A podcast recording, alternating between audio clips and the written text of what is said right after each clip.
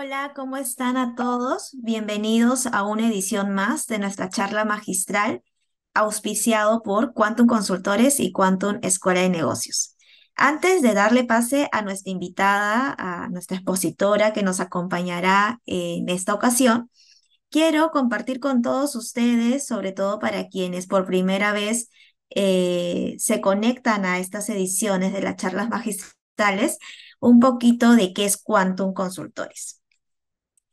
Quantum Consultores es una firma con más de 17 años en el mercado local, prestando servicios de consultoría contable, tributario, legal y auditoría, siendo el más relevante o bueno, el que eh, uno de los servicios que más se destaca, la auditoría tributaria preventiva. A la fecha, eh, estamos muy orgullosos de comentarles de que estamos siendo considerados por cuarto año consecutivo en el ranking internacional Leader League como firma altamente recomendada, tanto en la parte de auditoría, eh, auditoría y eh, contabilidad. Eh, agregando este año por primera vez un reconocimiento como firma recomendada en outsourcing contable.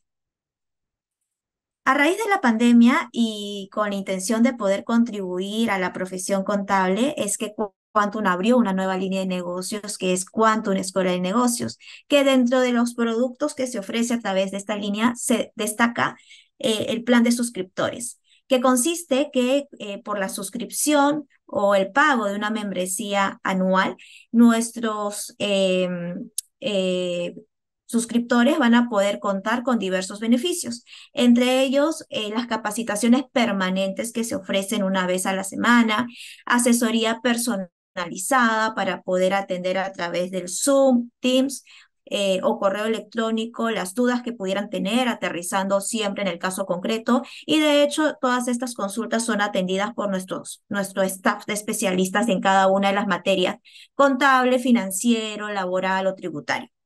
Eh, pueden participar además de eventos gerenciales, eh, tienen acceso a una clave que les permitirá, un usuario clave que les va a poder permitir acceder era un banco de preguntas y respuestas para que ustedes puedan, antes de hacer su consulta y de repente consumir la cantidad de tiempo de consultas en el mes, puedan averiguar si antes a algún suscriptor le hemos atendido una consulta similar que pudieran tener para que eh, puedan tener a la mano la respuesta y así evitar que se consuman las horas de asesoría que tienen con el plan de suscripciones. Eh, además, van a poder acceder también a talleres especializados, reuniones de networking. Todos los días van a poder tener acceso a las alertas, jurisprudencias, notas de interés. Eh, también eh, la clave o el acceso que tienen como suscriptor les va a permitir acceder a una plataforma e-learning muy didáctica y dinámica que les va a permitir poder acceder a todas las capacitaciones que se han eh, dado durante todo este tiempo para que puedan volver a revisarlas y, y poder este, volver a, tener el material durante las 24 horas, los, los 7 días de la semana.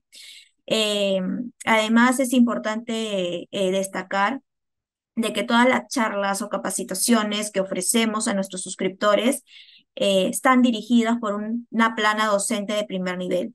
Siempre cuidamos de que nuestros expositores, como la invitada que tenemos el día de hoy, sean profesionales que destaquen en, la especialización que, en la materia que se va a dictar.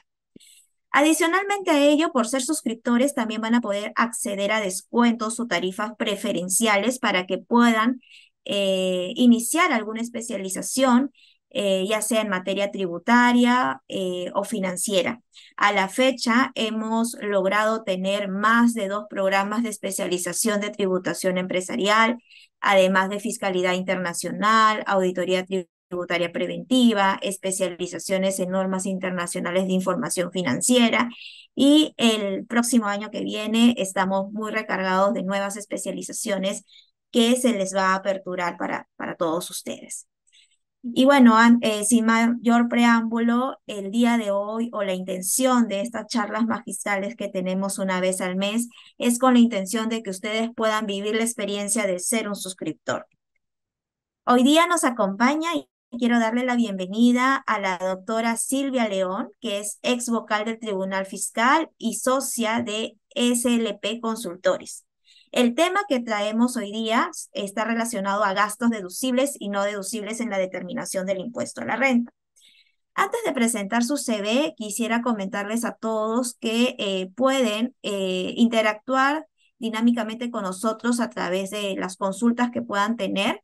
Eh, les agradecería que en el, en el icono de preguntas o a través del chat puedan hacernos llegar sus consultas que nosotros vamos a poder este, responderles dependiendo de, de, de, la expositora durante el transcurso del, de, la exposición o al finalizar eh, la charla vamos a poder responder todas las inquietudes o dudas que ustedes pudieran tener.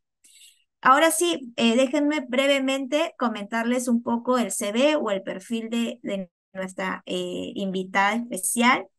La doctora Silvia León es abogada, graduada de la Facultad de Derecho de la PUC, magíster en Derecho Empresarial por la Universidad de Lima, con estudios en la maestría de tributación de la Universidad de Lima y egresada del doctorado en Derecho y Ciencias Políticas de la Universidad Nacional Mayor de San Marcos.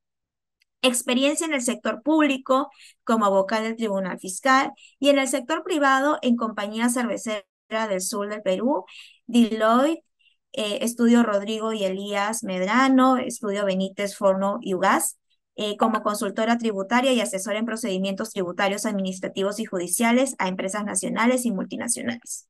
Es profesora de Derecho Tributario en diferentes universidades como la Pontificia Universidad Católica de Perú, eh, la Universidad Nacional Mayor de San Marcos y la Universidad Peruana de Ciencias Aplicadas, UPC, entre otros. Eh, sin más, le, le, doy, le doy pase, doctora Silvia, y muchas gracias de antemano por haber aceptado la invitación para el día de hoy. Muchísimas gracias, Mónica. Muchísimas gracias a Quantum, Escuela de Negocios, por esta invitación tan grata, como siempre, estar con ustedes. Paso a compartir mis diapositivas.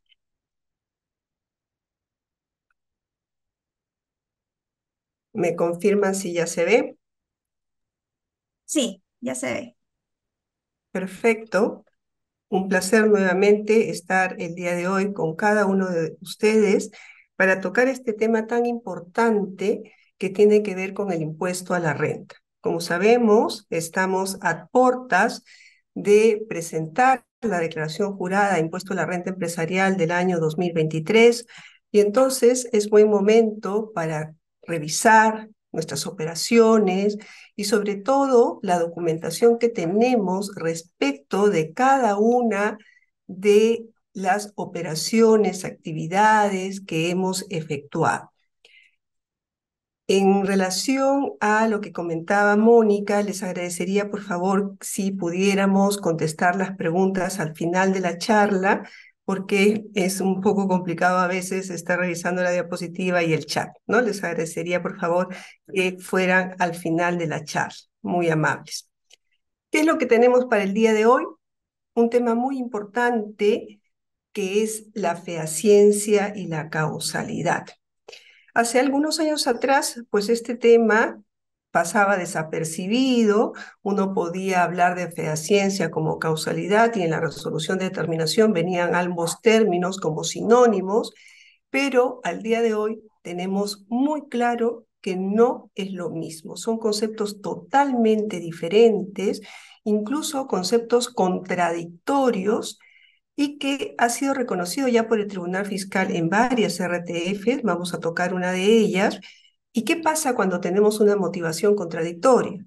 Pues que esa resolución de determinación puede ser declarada nula. ¿no? Entonces, muy importante distinguir la fehaciencia de la causalidad.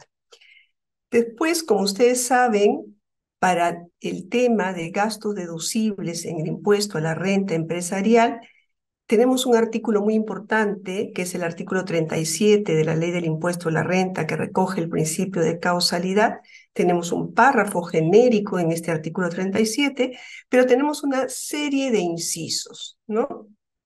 Y la lectura es, lo vamos a ver, que el párrafo genérico siempre se aplica Y los incisos adicionales es por si en determinada situación el legislador nos está requiriendo mayor documentación o nos está poniendo una exigencia adicional, un límite, ¿no es cierto? Entonces hay que también cumplirlo. Dentro de los gastos, ¿no? Y por el tiempo, vamos a tocar aquellos que son más recurrentes, como por ejemplo la provisión de cobranza dudosa, el castigo, las mermas y desmedros y pérdidas extraordinarias. Vamos a ver cómo hasta el día de hoy Existe confusión muchas veces en los contribuyentes en estos tres conceptos, ¿no? Conceptos totalmente diferentes, mermas, desmedros y pérdidas extraordinarias. Y como ustedes se van a dar cuenta, el tema no simplemente es de, nombre, sino que cada uno de estos conceptos tienen en la ley del impuesto a la renta requisitos diferentes. hay que cumplir requisitos, exigencias totalmente diferentes y por lo tanto es importante diferenciarlos. Y vamos a tocar algunos gastos sujetos a límites como gastos de representación, gastos de vehículos y la participación de directorio. Y por último, un tema que también tiene que ver con la época, gastos extraordinarios entregados al personal, cómo funciona esto, en qué medida la empresa va a poder deducirlo sin ningún problema. ¿correcto?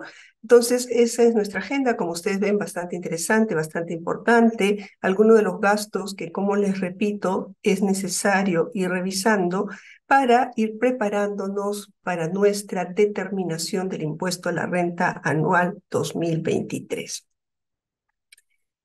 Entonces, para deducir un gasto, y que básicamente ese es nuestro tema el día de hoy, deducción de gastos, se requieren una serie de conceptos, ¿no? Fehaciencia, principio de causalidad, de vengo, bancarización. Nosotros nos vamos a ocupar el día de hoy, como les comentaba, de los dos primeros.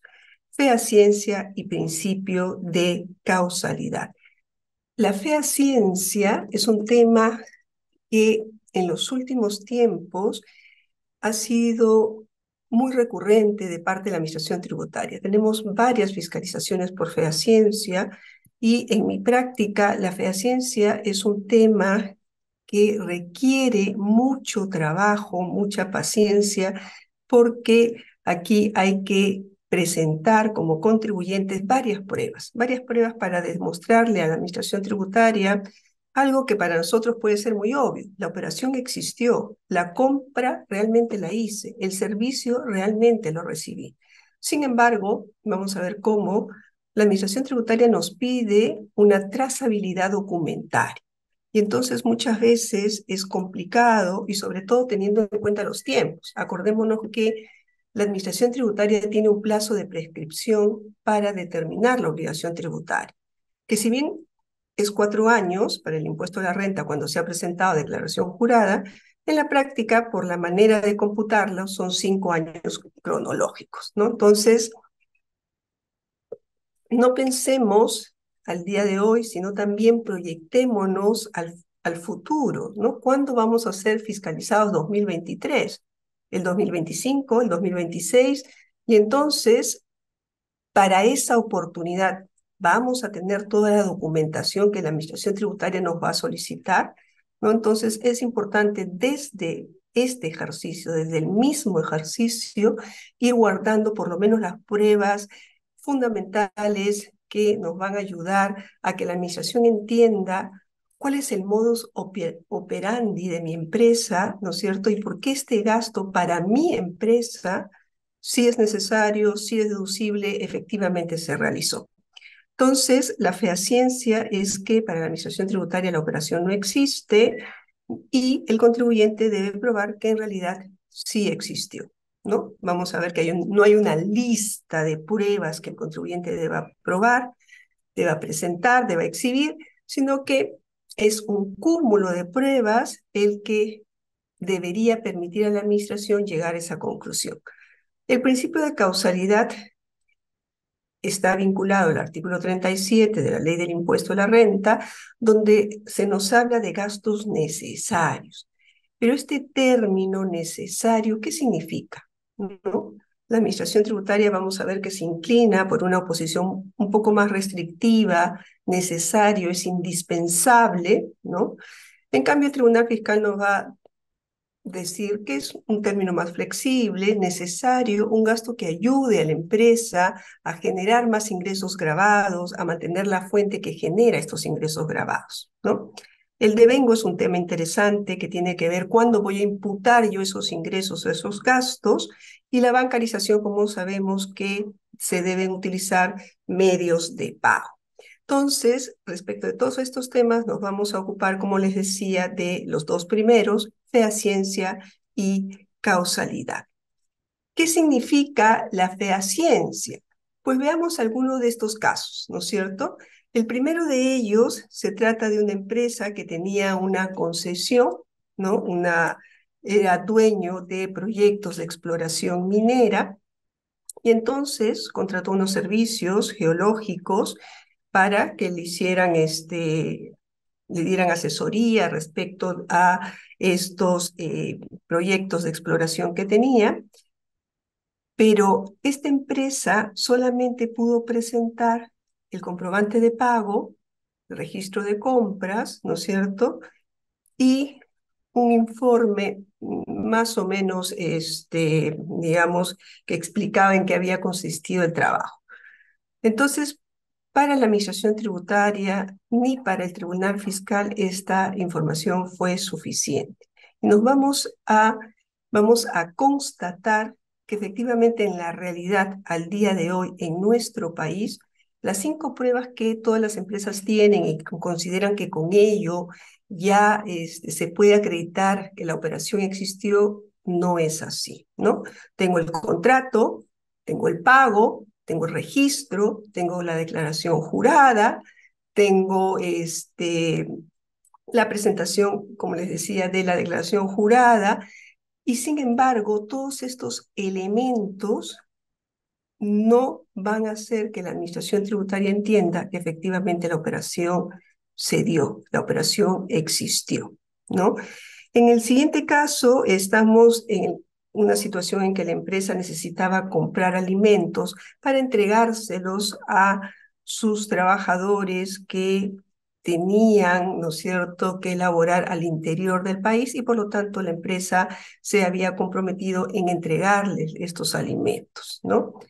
Y aquí hay una costumbre, ¿no es cierto?, que tenemos que desechar de parte de los contribuyentes que hacen que los proveedores hagan unas manifestaciones, incluso con la firma legalizada ante notario, donde el proveedor dice, sí, efectivamente, yo le vendí a la empresa tal cosa o yo le presté a la empresa tal cosa.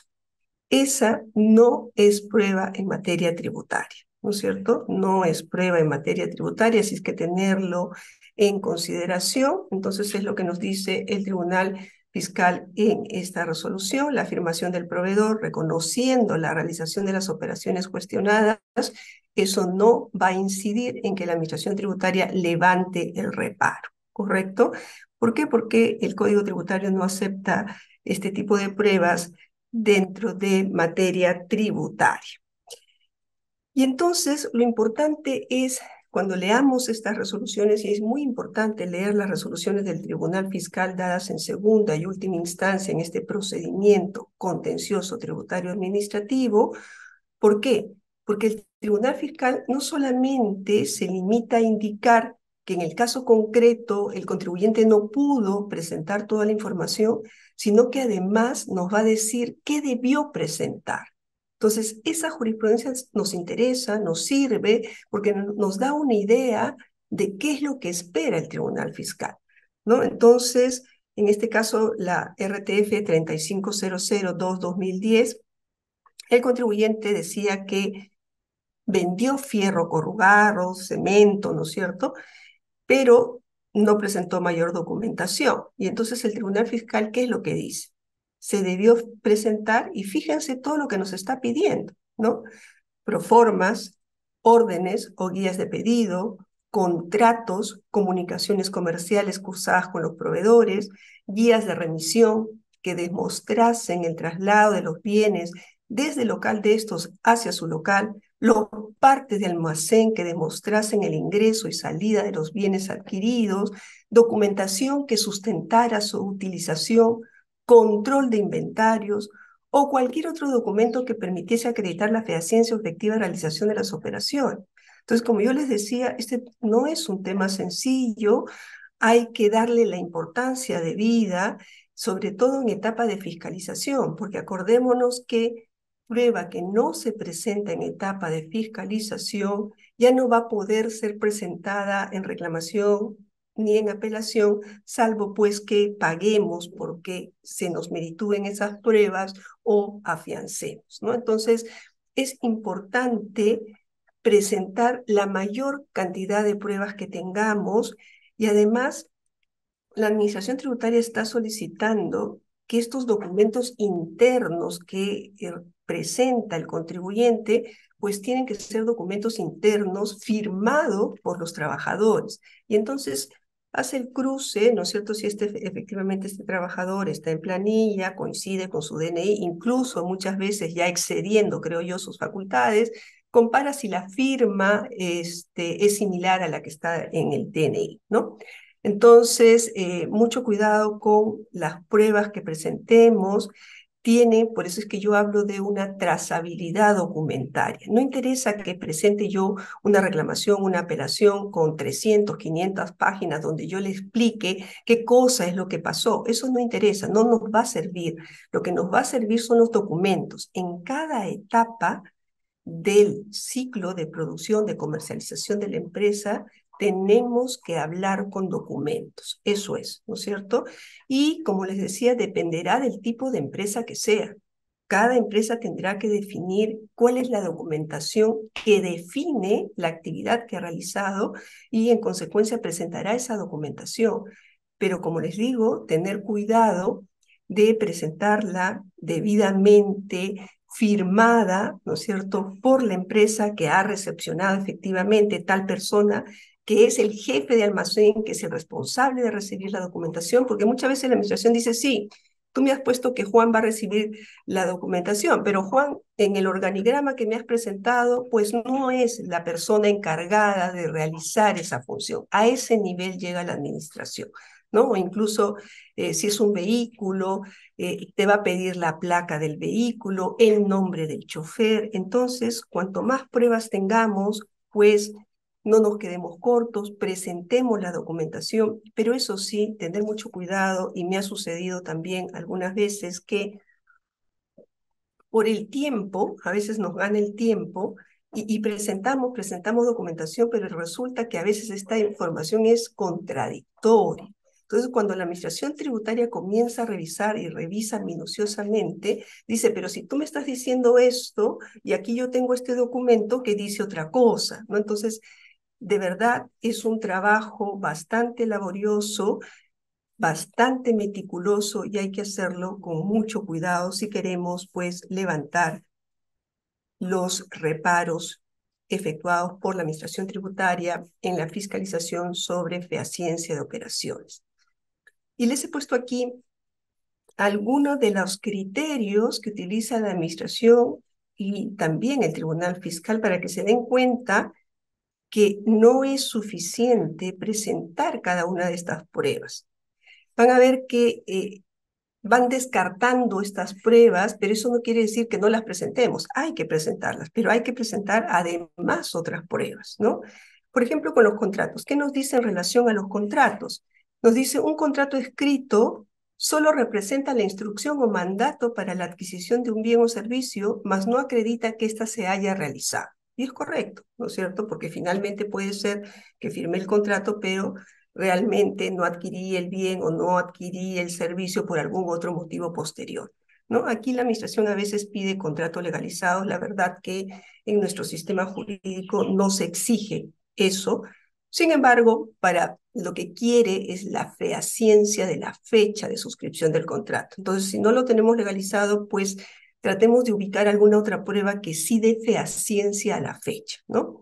Cotizaciones. Las cotizaciones únicamente dan cuenta de información brindada al contribuyente, mas no acreditan por sí sola que los bienes y servicios que detallan se hubieran concretado. Esto es, que el contribuyente hubiera efectivamente solicitado la adquisición y prestación de tales bienes y servicios y que estos hubieran sido efectivamente recibidos y prestados, ¿no? Porque claro, yo como empresa pido varias cotizaciones, puedo recibir varias cotizaciones, pero finalmente me quedo con una que me convence. Entonces, pero igual se lo presento, ¿no? Constancias del depósito de atracciones. No permite acreditar la realidad de las operaciones observadas, adquisición de bienes o prestación de servicios, por cuanto únicamente dan cuenta del pago de las obligaciones tributarias del contribuyente sin que existan pruebas adicionales que evidenciaran la realización de las operaciones. Como ustedes se dan cuenta, la Administración Tributaria lo que quiere es básicamente un video viendo a eh, esa persona, esa empresa que te está entregando el producto o que te está prestando el servicio. Declaraciones juradas con firma legalizada ante notario público. Estas son las manifestaciones que les decía que muchas empresas hacen firmar a sus proveedores, incluso con firma legalizada ante notario público. ¿Qué nos dice el Tribunal Fiscal? No son admisibles como medios probatorios que pueden actuarse en la vía administrativa, pues los únicos medios probatorios que pueden actuarse en la vía administrativa son los documentos, la pericia y la inspección del órgano encargado de resolver, los cuales serán valorados por dicho órgano conjuntamente con las manifestaciones obtenidas por la administración.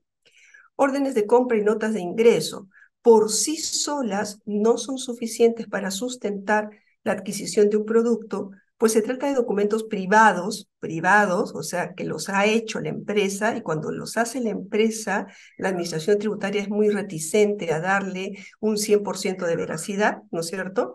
Pues se trata de documentos privados emitidos por el propio contribuyente que para que sustenten la realidad de la operación deben ser corroborados, corroborados con documentación adicional que acredite la entrega de las adquisiciones y la cancelación de los comprobantes de pago. Estados de cuenta bancaria solo reflejan ingreso y salida de dinero, no realización de operaciones, ¿no es cierto? Entonces, la idea es que no vamos a presentar esto, no, esa no es la idea. La idea es que sí vamos a presentar estas pruebas, pero que además tenemos que presentar otras pruebas, muchas más pruebas. Lamentablemente, esa es la situación en nuestro país, ¿no es cierto? Por algunas ciertas operaciones de algunos contribuyentes es que hemos llegado a esta situación cuando la ley de procedimiento administrativo nos habla de que eh, se tiene que partir de creer que el contribuyente en su declaración jurada está manifestando hechos ciertos. Sin embargo, vemos que en la realidad se parte pues de que en algunas situaciones se considera que la operación efectivamente no se ha dado. En esta resolución, fíjense, bien interesante, 48041-2021, ¿no es cierto? La empresa tenía varias deudas y entonces pide a su empresa vinculada que le dé un préstamo. ¿Por qué? Porque el préstamo que le iba a dar era una tasa menor, ¿no es cierto? A una tasa menor le convenía, pero el préstamo que recibe, estos 11 millones, no llega a cubrir la totalidad de la deuda que tenía la empresa, ¿no es cierto? Pero sí le ayuda, le ayuda para ir pagando los intereses, para ir bajando el capital y que, digamos, siga avanzando. Y entonces, para la administración tributaria, la documentación que presenta el contribuyente respecto a esta operación no es suficiente, ¿no?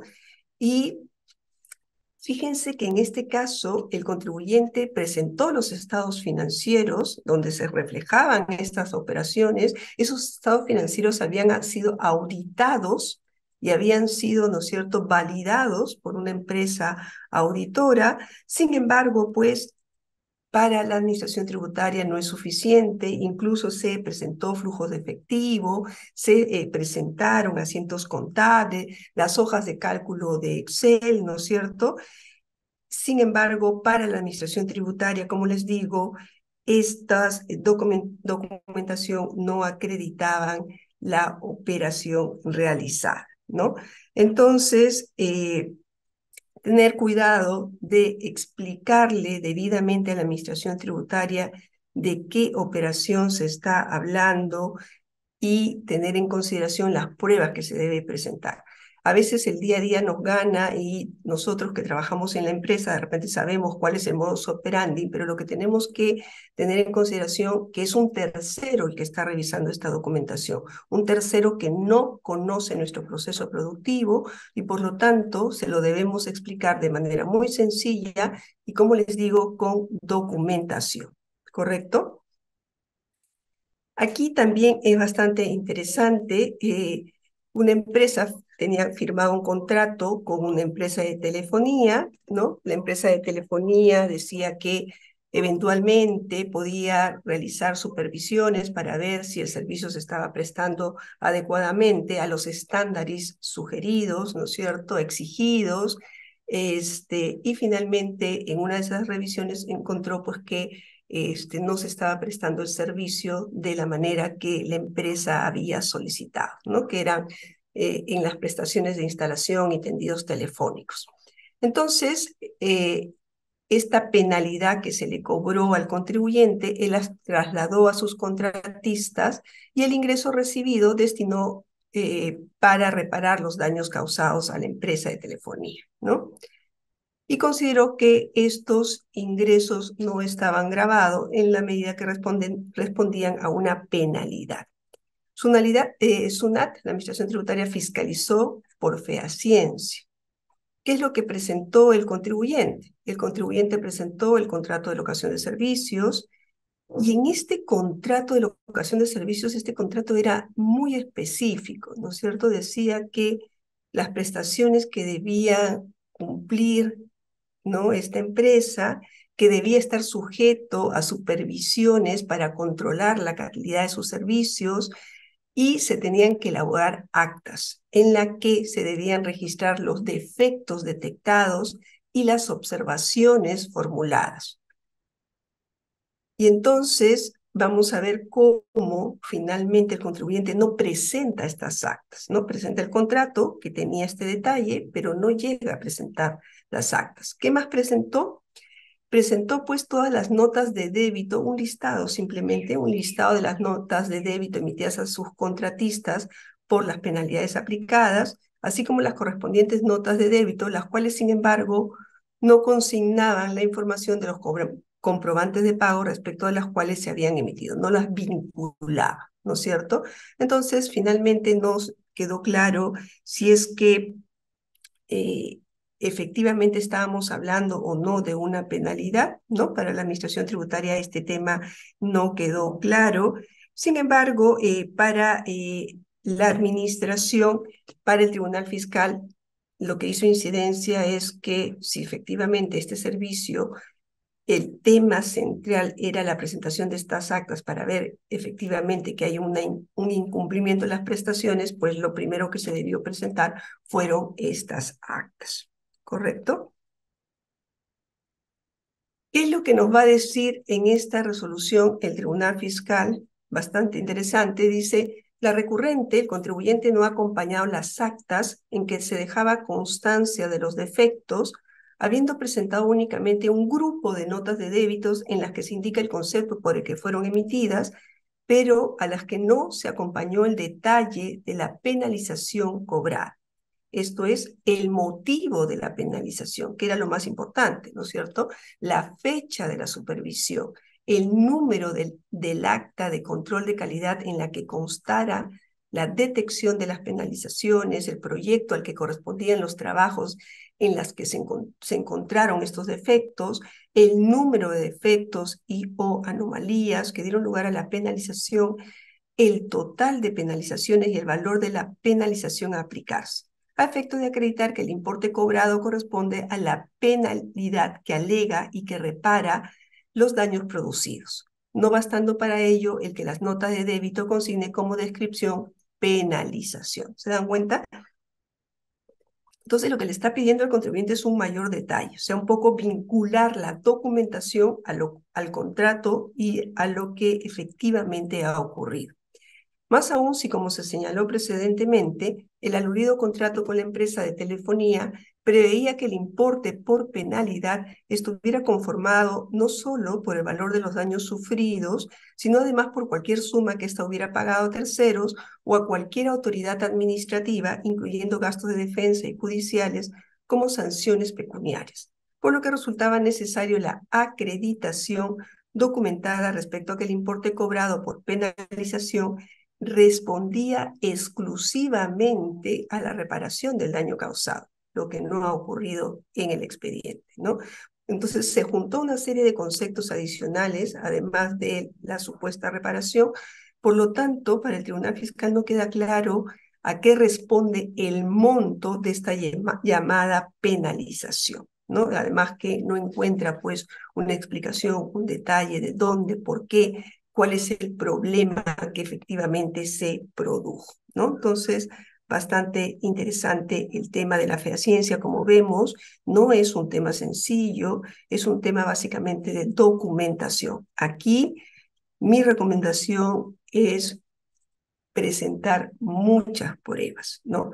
Muchas pruebas que lleven a la administración a entender cómo funciona la empresa y que efectivamente ese ingreso eh, es digamos, esa prestación de servicio ha sido recibida, esa compra ha sido dar, ¿no? Entonces, mucho cuidado con esto. Y vayamos al principio de causalidad en el impuesto a la renta. Como les indicaba, es un concepto totalmente diferente a la fea ciencia, ¿no? Pero que también es importante, está recogido en el artículo 37 de la ley del impuesto a la renta. Como sabemos todos, dice, a fin de establecer la renta neta de tercera categoría, se deducirá de la renta bruta los gastos necesarios para producirla y mantener su fuente, así como los vinculados con la generación de ganancias de capital, en tanto la deducción no esté expresamente prohibida por esta ley, ¿no? que no esté en el artículo 44 de la ley del impuesto a la renta. Eso lo sabemos. Entonces aquí la norma utiliza esta palabrita gastos necesarios. Pero ¿qué cosa es necesario? ¿no? ¿Cómo vamos a entender esta palabra necesario? Y esto es importante porque acordémonos que el impuesto a la renta no graba ingresos brutos, graba renta neta. O sea, renta bruta menos gastos necesarios, permitidos, no prohibidos. Entonces, vamos a ver que actualmente hay dos posiciones en relación a este término gastos necesarios, ¿no es cierto? una posición restrictiva que básicamente en muchos casos lo toma la administración tributaria, el gasto solo puede ser aceptado si es indispensable para obtener el beneficio, desconociendo la deducción de gastos que no son estrictamente necesarios. En cambio, el Tribunal Fiscal en varias de sus resoluciones nos dice que la relación de causalidad es amplia, permitiéndose derogaciones que no guarden dicha relación de manera directa. Procede considerar como gasto el efectuado en actividades destinadas a obtener mayores ingresos, inclusive si finalmente estos ingresos no se llegan a concretar, ¿no? Y vamos a ir viendo cómo es que funciona esto y cómo hasta el mismo Poder Judicial ya al día de hoy también entiende de la misma manera este principio de causalidad, ¿no? Dice, para efectos de establecer si un gasto puede ser deducible, deben observarse los siguientes criterios. Los gastos deben tener como finalidad la generación de rentas, causa subjetiva, y los gastos deben tener una vinculación objetiva con las actividades empresariales. En consecuencia, no todos los gastos que realiza el contribuyente pueden ser considerados como gastos deducibles, pero sí aquellos gastos que razonablemente, ¿no es cierto?, ayuden a obtener estos ingresos, pero que no necesariamente, como volvemos a repetir, es que efectivamente consigamos esos ingresos en ese ejercicio. Entonces, para el Poder Judicial, la Corte Suprema hace una exhortación a la Administración Tributaria a aplicar de esa manera el principio de causalidad y no pues exigir documentación o exigencias irracionales, ¿no?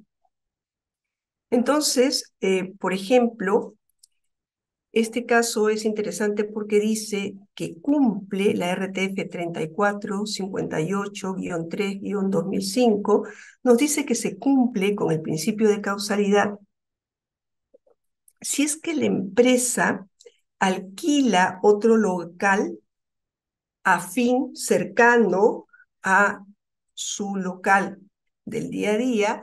¿Por qué? Porque ha recibido una comunicación de la municipalidad que dice que le van a clausurar su establecimiento. Obviamente, si yo recibo como empresa este tipo de comunicación y yo necesito generar ingresos, pues este, trato de ver qué puedo hacer. En este caso, la empresa alquiló un local cercano, pero finalmente en ese ejercicio la municipalidad no llegó a cerrar el local. Y entonces, como la municipalidad no llegó a cerrar el local, la administración tributaria dice que ese gasto no es causal, no ha sido necesario. Y vemos pues que sí es necesario. Como empresarios tenemos que proyectarnos y ver qué, qué solución podemos dar a un posible problema.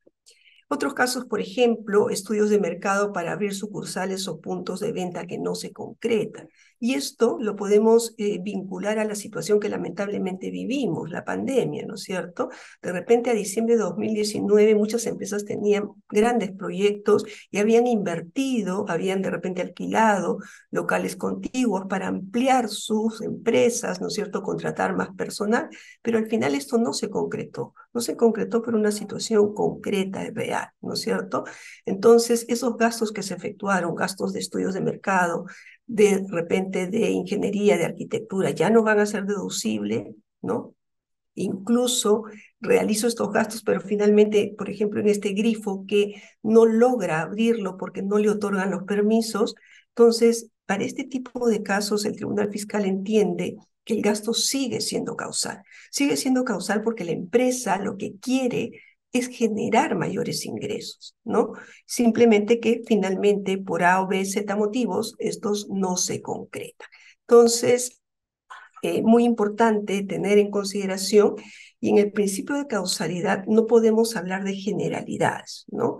¿Qué quiere decir esto? Que si la empresa A, ¿no es cierto?, que incluso se puede dedicar al mismo rubro que la empresa B, presentó estas tres documentaciones entonces y le aceptaron el gasto, a mi empresa igual me van a aceptar. No necesariamente, ¿no? ¿Por qué? Porque cada empresa es un mundo.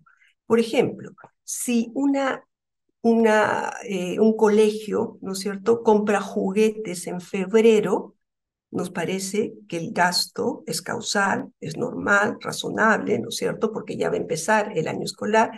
Pero si una empresa minera compra juguetes en febrero, pues ese gasto nos suena que no es causal, ¿no? De repente si la compra de juguetes fuera en diciembre, podríamos aceptarlo, pero en febrero como que bastante difícil entender que sea un gasto causal. Entonces, el gasto, de, el principio de causalidad hay que verlo empresa por empresa y lo que se trata de demostrar es que el gasto incurrido realmente ha sido necesario para tratar de generar el ingreso no necesariamente que se haya generado, ¿no es cierto? Pero ha habido la potencialidad, la intención de generar ese mayor ingreso grabado, ¿no? Por ejemplo, en este caso, eh, la Corte Suprema establece en esta casación, la 36244-2022, la Corte Suprema establece que es deducible el pago por indemnización por incumplimiento de contrato el contribuyente celebró un contrato con Perú Petro, obligándose a venderle todo el petróleo de su producción. Sin embargo, incumplió este acuerdo ¿no? y vendió a una tercera empresa. Entonces, Perú Petro exigió un monto que en realidad no le llaman indemnizatorio, o sea, fíjense cómo le llaman, un monto indemnizatorio por concepto de resarcimiento económico lo que le pide es que de alguna manera le devuelva, ¿no es cierto?, todo ese monto que vendió esa tercera persona.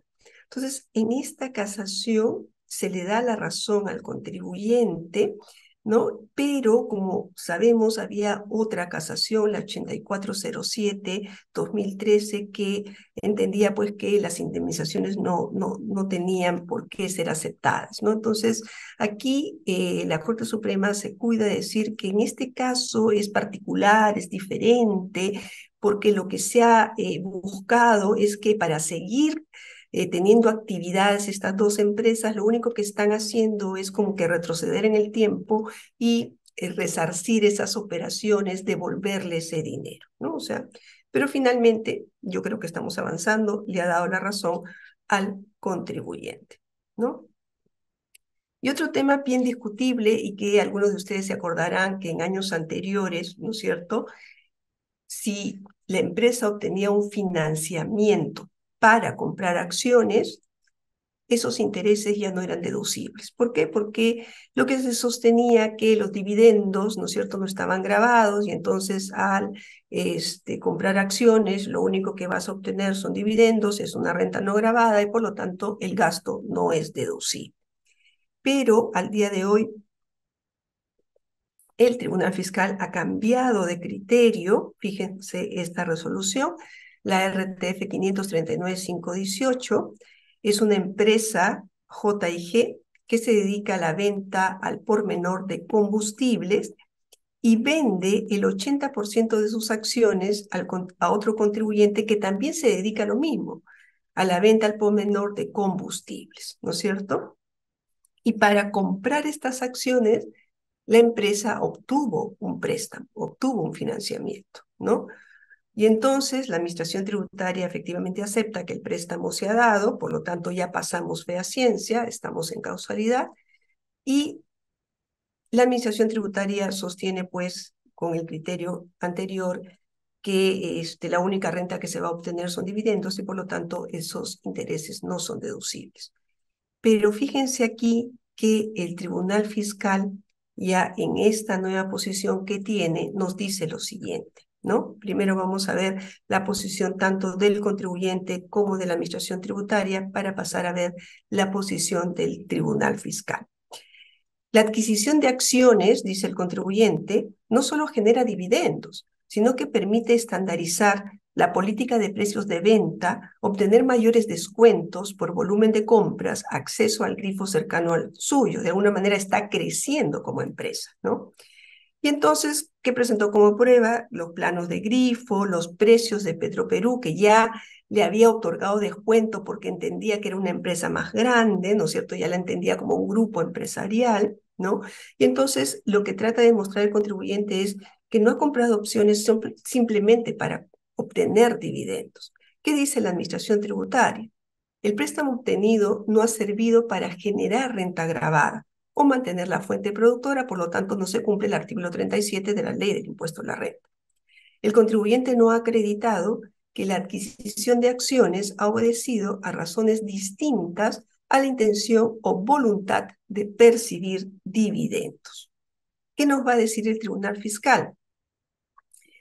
Nos dice pues que obviamente los gastos tienen que ser causales y vamos a ver ahorita que la causalidad implica además razonabilidad, proporcionalidad, normalidad, ¿no? Dice, aún en el supuesto que la adquisición de las acciones genere dividendos, la finalidad de esta adquisición podría obedecer a razones distintas a la intención de percibir dividendos. ¿Cuáles, por ejemplo? Obtener el control o participación en las decisiones de la sociedad que enajena las acciones, asegurar o mantener una relación comercial o posición contractual con la empresa transferente, generar ahorros entre las empresas, evitando sobrecostos propios de dos empresas que tienen que competir entre sí por los precios en el mercado, ¿no es cierto? Porque si ya junto las operaciones de repente ya eh, tenemos una sola oficina de logística, una sola oficina este, de, no sé, de, de, que tiene que ver con eh, cotizaciones, ¿no es cierto? Y entonces ya estoy ahorrando costos y entonces eso también ayuda a que la empresa pueda generar mayores ingresos grabados, ¿no? Entonces, eh, para el Tribunal Fiscal, la empresa logró demostrar que su intención no solo fue obtener dividendos, sino que su propósito fue más allá de la simple obtención de dividendos y por lo tanto le da la razón al contribuyente, ¿no? Como les decía, hay criterios adicionales a este principio de causalidad para la deducción de los gastos. ¿Cuáles son estos criterios adicionales? normalidad, razonabilidad, proporcionalidad. ¿Y cómo se lee esto? El primer párrafo de este artículo 37 recoge este principio de causalidad. Y después tenemos los diferentes incisos que ha recogido el artículo 37. Entonces, la lectura, en primer lugar, no es que si yo no estoy en estos incisos, el gasto no es deducible, no es así. Si no estoy en estos incisos, quiere decir que no tengo requisitos adicionales que cumplir. Pero en la medida en que esté en el párrafo genérico del 37, cumplo causalidad, entonces ese gasto puede ser deducible. Pero allí no nos, no nos podemos detener. Lo que tenemos que verificar adicionalmente es que estos gastos sean normales, sean razonables, sean proporcionales. Y en el caso de gastos al personal, se cumpla con el principio de generalidad. Y lo vamos a ver en algunas situaciones. Por ejemplo, en este de acá, es una empresa que trabajaba todos los años con financiamientos, ¿no es cierto? Entonces, todos los años se endeudaba para este, pagar los intereses y los ingresos que recibía simplemente no utilizaba para capital de trabajo. Entonces, así funcionaba. Entonces, para la administración tributaria esto resultaba bastante raro y entonces considera que esos financiamientos, esos intereses no son deducibles porque no son causales.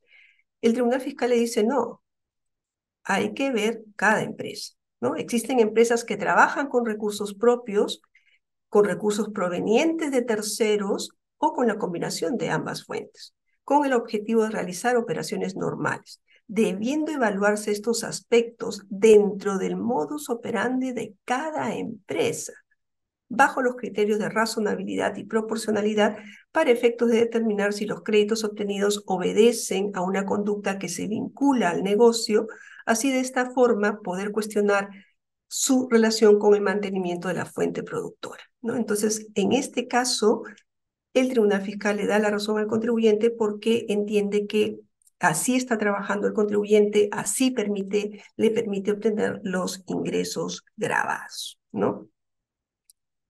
Y para entender un poquito más esto de la normalidad, razonabilidad, proporcionalidad, fíjense estas dos resoluciones. La primera de ella, ¿no? Es una empresa que se dedica a prestar servicios de mantenimiento de vehículos, ¿no? Y entonces no tenía vehículos como activo fijo, no tenía vehículos que eran propietarios de esta empresa, ¿no? Sin embargo, adquiría combustible. Y entonces cuando le preguntan por qué la adquisición del combustible, ella le dice, yo necesito el combustible porque con el combustible limpio las partes reparadas, ¿no es cierto? Efectúo el control de funcionamiento de los vehículos y entonces ese, ese combustible me sirve para prestar mi servicio. Entonces hasta allí todo estaba bien, cumplía con el principio de causalidad. Pero el Tribunal Fiscal revisa un poco más a profundidad y ¿qué encuentra? que el gasto no resulta razonable ni proporcional, porque ese gasto representaba el 70% de los gastos de la empresa. Entonces, incluso nos llega a decir que en algunos periodos, en algunos meses donde no había prestación de servicios, igual había compra de combustible. Entonces, no le da la razón al contribuyente, pero no porque no ese gasto no sea necesario. Llega a la conclusión que sí es necesario, pero en este caso no es razonable ni proporcional, ¿no? Y esta RTF, la 38385-2005, es muy importante también que está relacionada a la situación que nos tocó vivir, ¿no es cierto? El local estuvo cerrado, como sucedió en nuestro país con muchos locales. ¿no? Entonces, ese local lo voy a dejar cerrado y no voy a realizar ningún gasto relacionado a ese local. No, ¿no es cierto? Ese local sigue estando activo y por lo tanto, dice el Tribunal Fiscal, resultan razonables los gastos por limpieza, vigilancia, incluso de asesoría contable y legal, ¿no es cierto? Entonces, como ustedes se dan cuenta, el Tribunal Fiscal pues analiza estos criterios causalidad, normalidad, razonabilidad, proporcionalidad de una manera un poco más amplia, bastante interesante, ¿no?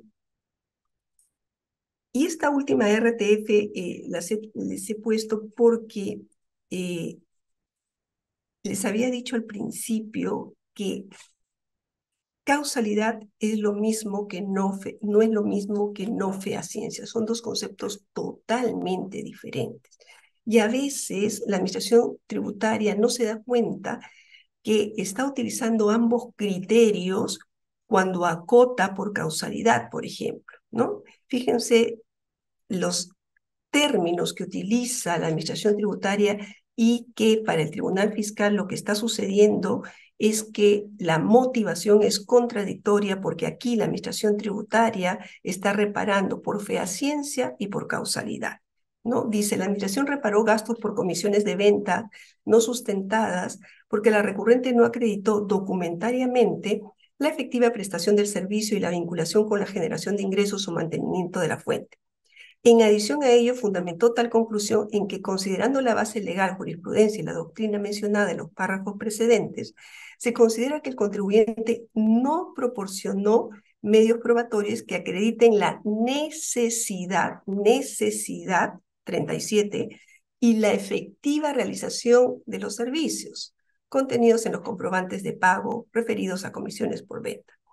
Entonces, el Tribunal Fiscal dice que la SUNAT efectúa este reparo por no haberse acreditado, por un lado, la efectiva realización de los servicios observados, ¿no es cierto? Que está hablando de ciencia, pero por otro lado nos habla de la necesidad del gasto, o sea, causalidad. Con lo cual dice, pues estamos en argumentos contradictorios y por lo tanto esto no puede ser. ¿No? Bastante interesante para tenerlo siempre presente.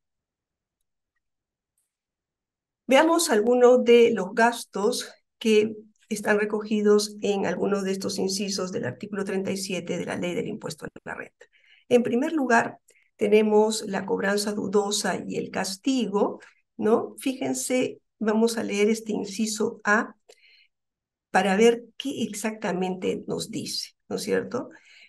Para demostrar, para poder aceptar esta provisión, dice, la deuda debe estar vencida y se demuestre dificultades del deudor. En un primer lugar, una manera de probar esta cobranza dudosa es demostrando dificultades del deudor y que existe riesgos para sus cobros, como mediante análisis periódicos de los créditos concedidos. ¿no? Esta es una manera más difícil de probar esta provisión. O, dice otra manera, se demuestre la morosidad del deudor ¿cómo? con documentos de gestiones de cobro, ¿no es cierto? Le estoy mandando cartas notariales, mails, cobrándole la deuda, protesto de documentos, inicio de acciones judiciales. O, y es la manera, digamos, más conservadora, porque financieramente no conviene, pero de alguna manera más segura, transcurrido el plazo de 12 meses desde la fecha de vencimiento.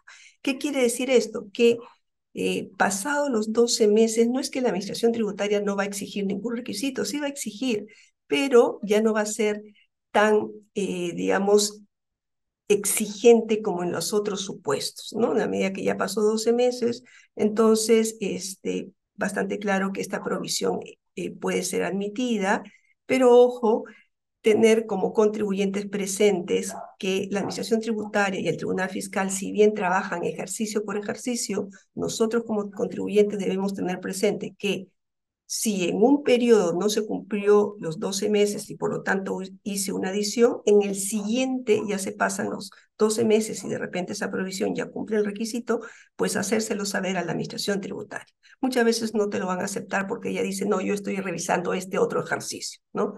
Pero es nuestro derecho, por lo menos, a hacérselo saber, ¿no? Y que la provisión, ya este es un requisito formal, que la provisión al cierre de cada ejercicio figure en el libro de inventario y balance en forma discriminada. Vamos a ver cómo el Tribunal Fiscal ha sido bastante flexible en este requisito, no es tan formal como la administración tributaria. Y para el castigo, ojo, tiene que aparecer la provisión. Y después que aparece la provisión, este, se puede hacer castigo si se ha ejercitado las acciones judiciales hasta establecer la imposibilidad de la cobranza salvo cuando se demuestre que es inútil ejercitarla o que el monto exigible de cada deudor no exceda de tres UITs. Por lo tanto, en un ejercicio provisiono, en el siguiente castigo. Esto es muy importante. ¿En qué casos no se va a reconocer la cobranza dudosa? Cuando las deudas son contraídas entre partes vinculadas, las deudas están afianzadas o deudas que hayan sido objeto de renovación o prórroga, tenerlo presente. Importante entonces no olvidarse que el carácter de deuda incobrable o no deberá verificarse en el momento en que se efectúa la provisión contable. No se toman en cuenta hechos subsecuentes, ¿no?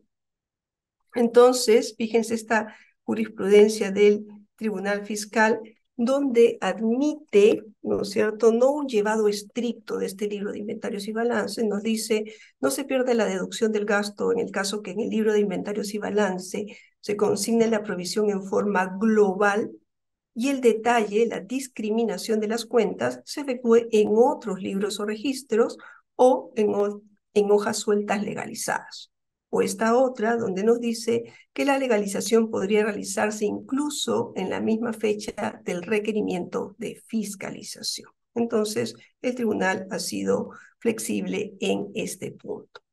Y aquí un tema interesante que tiene que ver con mermas, desmedros y pérdidas extraordinarias. Como yo les decía, son conceptos totalmente diferentes, pero a veces en algunas situaciones la línea de separación es muy tenue, ¿no? Este, ¿Y qué cosa es lo que hay en juego detrás de, de definir correctamente cada uno de estos conceptos? Pues los requisitos que la ley del impuesto a la renta exige. Para las mermas, un informe. Para los demedros, destrucción ante notario.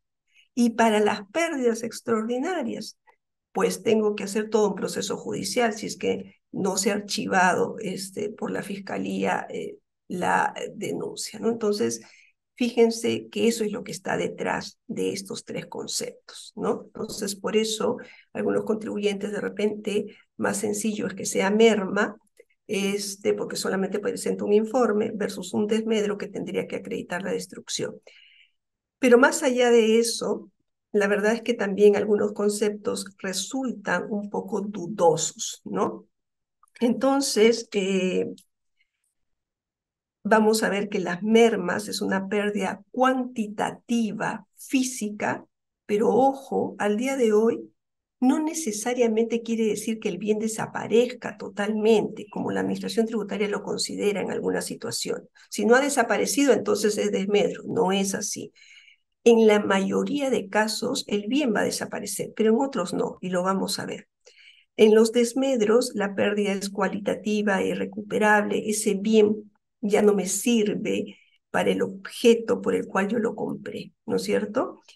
Y también algo importante es que ya al día de hoy se ha reconocido que puede haber mermas, desmedros antes, durante o después del proceso productivo y en etapa de comercialización.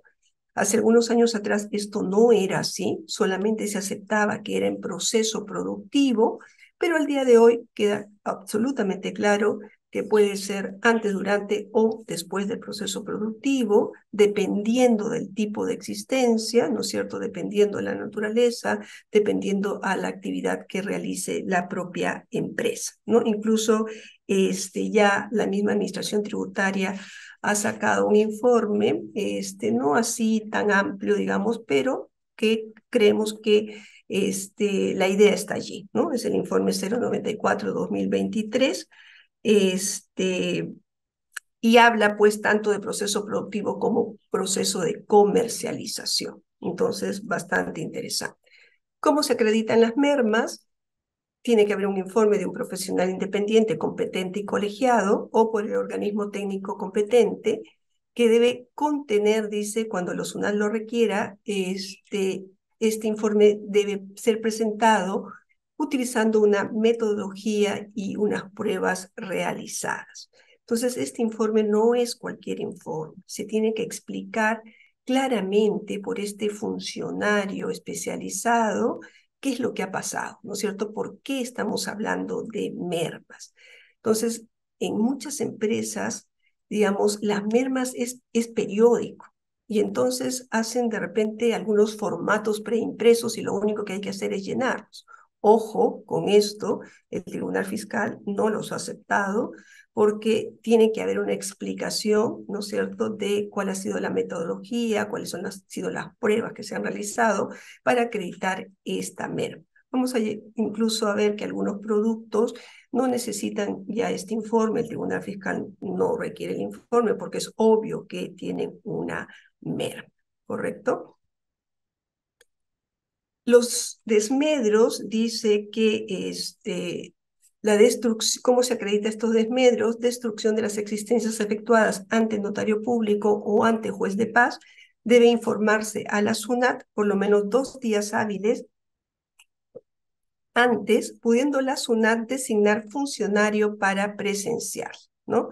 Y esto ha sido reconocido en el informe este 017-2021 la destrucción de desmedros de existencia referida en el literal C del artículo 21 del reglamento solo se debe aplicar cuando como resultado de la destrucción se produce la disposición final de tales existencias.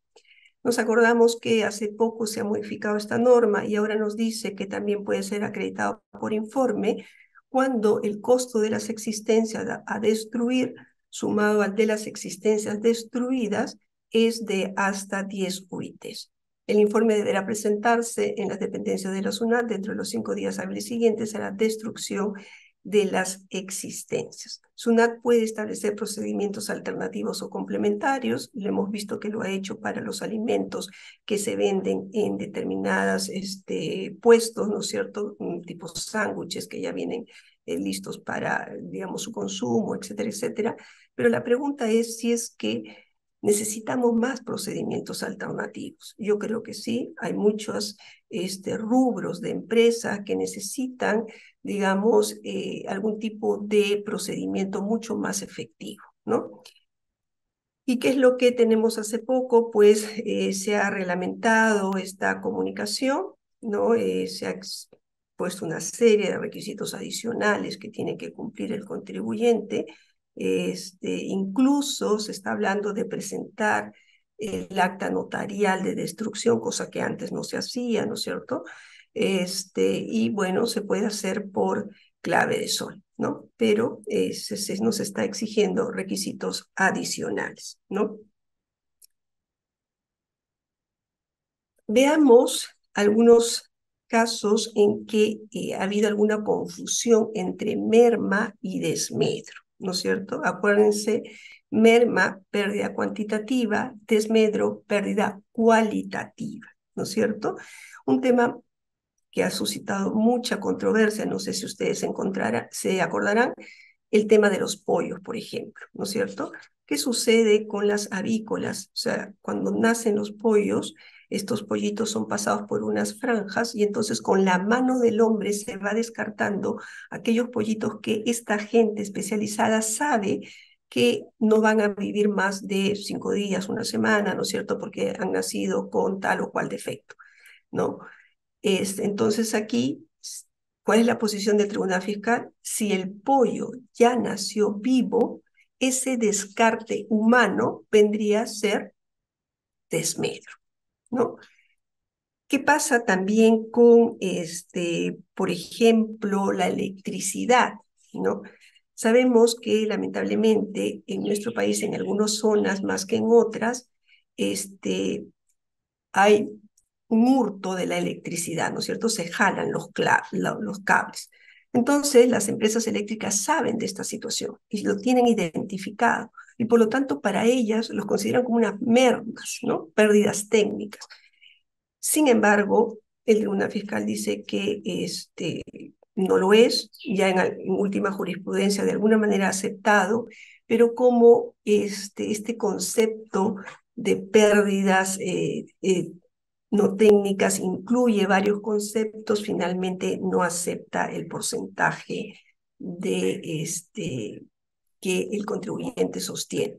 Pero más allá de eso, fíjense qué interesante, qué es lo que en realidad está sucediendo. ¿Es una merma? Pues no, es un delito, ¿no es cierto? Es una pérdida extraordinaria por hurto. Por lo tanto, figúrense ustedes, el contribuyente tiene que pasar por este proceso judicial o buscar que se archive el proceso. ¿no? Entonces, esa es la diferencia entre merma, desmedro y pérdidas extraordinarias. En este caso, hablamos del vidrio, ¿no es cierto? Este, estos señores que hacen estas eh, planchas de vidrio, pero de repente su cliente le está pidiendo una medida menor, entonces tiene que cortar el vidrio y quedan unos retazos, ¿no? Unos pedazos de vidrio. Para la administración tributaria, en la medida que queda estos pedazos, entonces no es merma, sino desmedro. Para el tribunal fiscal no, ¿no es cierto?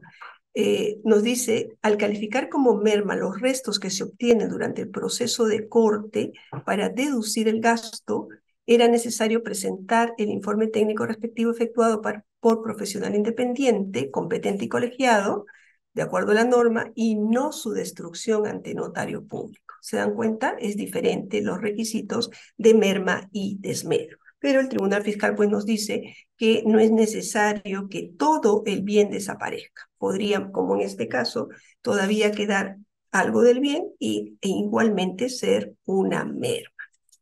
En pérdidas extraordinarias, como hemos venido conversando, pueden ser por caso fortuito, fenómenos naturales, fuerza mayor ocasionada por la mano del hombre, o por delitos cometidos en perjuicio del contribuyente por sus dependientes o terceros. Dichas pérdidas, dice, solo son deducibles en la parte que no resulten cubiertas por seguros o indemnizaciones y si se prueba judicialmente el hecho delictuoso se acredita que es inútil ejercitar las acciones judiciales. Como se dan cuenta, ¿no es cierto? Este es complejo, es mucho más complejo porque eh, en este caso de las eléctricas, por ejemplo, no pueden identificar a la persona que está haciendo este hurto de la energía, ¿no es cierto? Entonces muchas veces hacen denuncias policial y vamos a ver que la denuncia policial no es prueba suficiente. Entonces, lo que tienen que esperar es que el Ministerio Público archive, cierre el proceso o iniciar todo el proceso judicial hasta obtener un fallo favorable. Entonces, es un tema que en nuestro país está generando bastante problemática para los contribuyentes, mermas de medros y pérdidas extraordinarias. ¿Correcto? Y aquí tenemos alguna jurisprudencia, nos dice pues esta RTF 5509-2002, el archivamiento provisional de investigación por falta de identificación del presunto autor del delito acredita pues este requisito que exige la ley del impuesto a la renta, que es la inutilidad de la acción judicial. Y este caso 2837120 reciente es bastante interesante porque fíjense ustedes, ¿qué es lo que había pasado? Es una empresa bancaria, ¿no? Una empresa del sistema financiero y bancario. Y entonces lo que había sucedido es que su cliente, uno de sus clientes, había sufrido un fraude por tarjetas de crédito y débito, ¿no? Entonces, el cliente eh, demuestra, ¿no es cierto?, le, alcanza la documentación al banco y le dice, bueno, eh, han retirado de mis cuentas, supongamos, 500 mil, ¿no? ¿Qué es lo que hace el banco? El banco le devuelve ese dinero al cliente, ¿no es cierto? Y entonces deduce este monto de eh, su renta bruta, ¿no? Y la administración tributaria le repara. ¿Y le repara por qué? porque dice, ¿no es cierto?, que no ha cumplido los requisitos que exige la ley del impuesto a la renta para pérdidas extraordinarias, ¿no es cierto? Eh, esto de acá, que se haya archivado el, este, la denuncia o que se termine todo el proceso judicial. ¿Y qué es lo que nos dice el Tribunal Fiscal? Fíjense, bien interesante, nos dice, ojo, un momentito, no es el banco el que ha sufrido el fraude, es el cliente, ¿no es cierto? Y entonces el banco le devuelve el dinero al cliente. ¿Por qué? Porque tiene que cuidar su imagen. Figúrense ahora que todo se comparte por redes, ¿no es cierto? Que todo el mundo comience a hablar de este banco que este, no es seguro, pues el banco va a dejar de tener clientes. Entonces el Tribunal Fiscal nos dice, no estamos en el inciso D del 37, estamos en el párrafo genérico del 37, ¿no es cierto? Gasto necesario. y considera que el gasto sí es necesario porque ayuda a que esta empresa pues continúe con sus operaciones y no pierda clientes, ¿no? Entonces, bien interesante. En relación a la participación de directorio, esto es interesante. Lamentablemente, este, nuestra ley del impuesto a la renta no define qué es el directorio, no define cuál es el monto que se debe pagar al directorio. Entonces nos remitimos a la Ley General de Sociedades y este, eh, es la misma empresa la que decide, ¿correcto? Ahora bien, la norma nos habla, nos habla de un monto límite de 6% como participación de directorio antes del impuesto a la renta, ¿no? No nos indica que se trabaje director por director. La empresa puede tener tres, cuatro, cinco directores. De repente el director 1 gana 90 y el director 2 y 3, 5 y 5. ¿Está bien? Sí, está bien. La norma no indica, no exige a la empresa, ¿no es cierto?, que decida este, en función de algunos límites cuánto le va a pagar a cada uno de sus directores. Es un monto global, total, 6%, ¿no? Entonces, en este caso, ¿cómo se hace? Si tenemos una utilidad comercial según balance al 31 de diciembre de 2023 de 5,500, la empresa ha pagado 350 mil a sus directores cuando debió pagar 330 mil, por lo tanto hay una adición que hacer de 20 mil, ¿no? Entonces así funciona la participación de directorio. En relación a los gastos de representación, también tenemos un límite, es el equivalente al 0.5% de los ingresos brutos y con un límite máximo de 40 UITs. El reglamento, fíjense ustedes, en vez de hablar de ingresos brutos, habla de ingresos netos. El reglamento creo que está excediendo la ley, pero bueno, nadie ha dicho nada y se sigue aplicando la norma reglamentaria. Y aquí lo importante es que estos gastos de representación muchas veces se confunden con gastos de publicidad. Gasto de publicidad es a la masa. Gastos de representación es ya a mi cliente o a un potencial cliente, ¿no es cierto? Yo me reúno a almorzar, a cenar, ¿no es cierto?, con un potencial cliente y ese gasto es un gasto de representación. Incluso para fiestas, de repente le obsequio un whisky, una agenda, ¿no es cierto?, si es una dama, incluso una joya. Al día de hoy eh, ya este tipo de obsequios han cambiado, a veces son entradas para palco porque va a venir el artista, ¿no es cierto? Entonces, sí se ha aceptado como gastos de representación, pero no hay que confundirlo como gastos de publicidad. Hay una RTF interesante de una empresa que vendía maquinaria grande, ¿no? Maquinaria para empresas de construcción, de electricidad, mineras, ¿no? Y entonces esta empresa decide llevar a su potencial cliente a una feria internacional fuera del país, ¿no es cierto? Eh, viajan funcionarios de este posible cliente, viajan funcionarios de la empresa, ¿no es cierto?, a la feria para ver estas máquinas, porque en este rubro, pues es importantísimo que se conozca la máquina, ¿no? Entonces, la administración consideró que era gasto de representación, que había excedido el límite y reparó el gasto. El tribunal fiscal le dice, no, hay que ver el rubro. Y este es un rubro muy específico. Entonces, en este caso, ¿no es cierto? Estamos hablando de masa de consumidores porque es un rubro, especial. No estamos hablando de gastos de representación.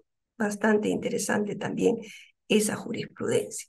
En este caso, en la RTF 89425-2021, la empresa hace una serie de gastos, ¿no es cierto? Y aparentemente sí eran gastos de representación, pero no se presentaron las pruebas suficientes, ¿no? O sea, no vamos a exigir en este caso de gasto de representación pruebas como fehaciencia, que son mucho más, pero sí algún tipo de documento que hay que acredite una relación, ¿no? ¿Por qué se hizo esta reunión? ¿A quiénes invité? ¿Clientes, proveedores? ¿Esto cómo beneficia a la empresa? Eso es lo que se busca en los gastos de representación. En los gastos de vehículos, como sabemos, ¿no es cierto? Hace algunos años atrás no había ningún problema, pero de allí se comenzaron a poner algunos límites. Entonces, los que son estrictamente necesarios para el negocio no vamos a tener ningún problema, se pueden deducir.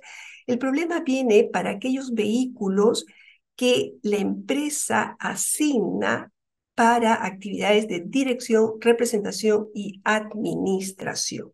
Entonces, nos va a definir una serie de categorías, A2, A3, A4, B1, 3, B1, 4, ¿no es cierto?, asignados a estos funcionarios. Y no es que voy a poder deducir como empresa todos los gastos incurridos por todos los funcionarios, ¿no es cierto?, eh, en estos gastos de vehículos. No, va a estar en función de los ingresos de la empresa. Si la empresa solamente tiene de ingresos hasta 3.200 UITs, pues solamente va a poder deducir un vehículo. No es que la empresa no pueda eh, asignar a otro este, funcionario de igual eh, nivel un vehículo, sí lo puede hacer, ¿no es cierto? Pero sabe que ese gasto no va a ser deducible. Y tenemos que como contribuyentes comunicar a la administración y esa comunicación vale por cuatro años, ¿no? Además, este total de gastos se tiene que relacionar con los gastos del total de vehículos que tenga la empresa, ¿no es cierto? Porque obviamente pues tiene que haber una proporcionalidad, una eh, razonabilidad en relación a los vehículos que se afectan directamente a la actividad del negocio.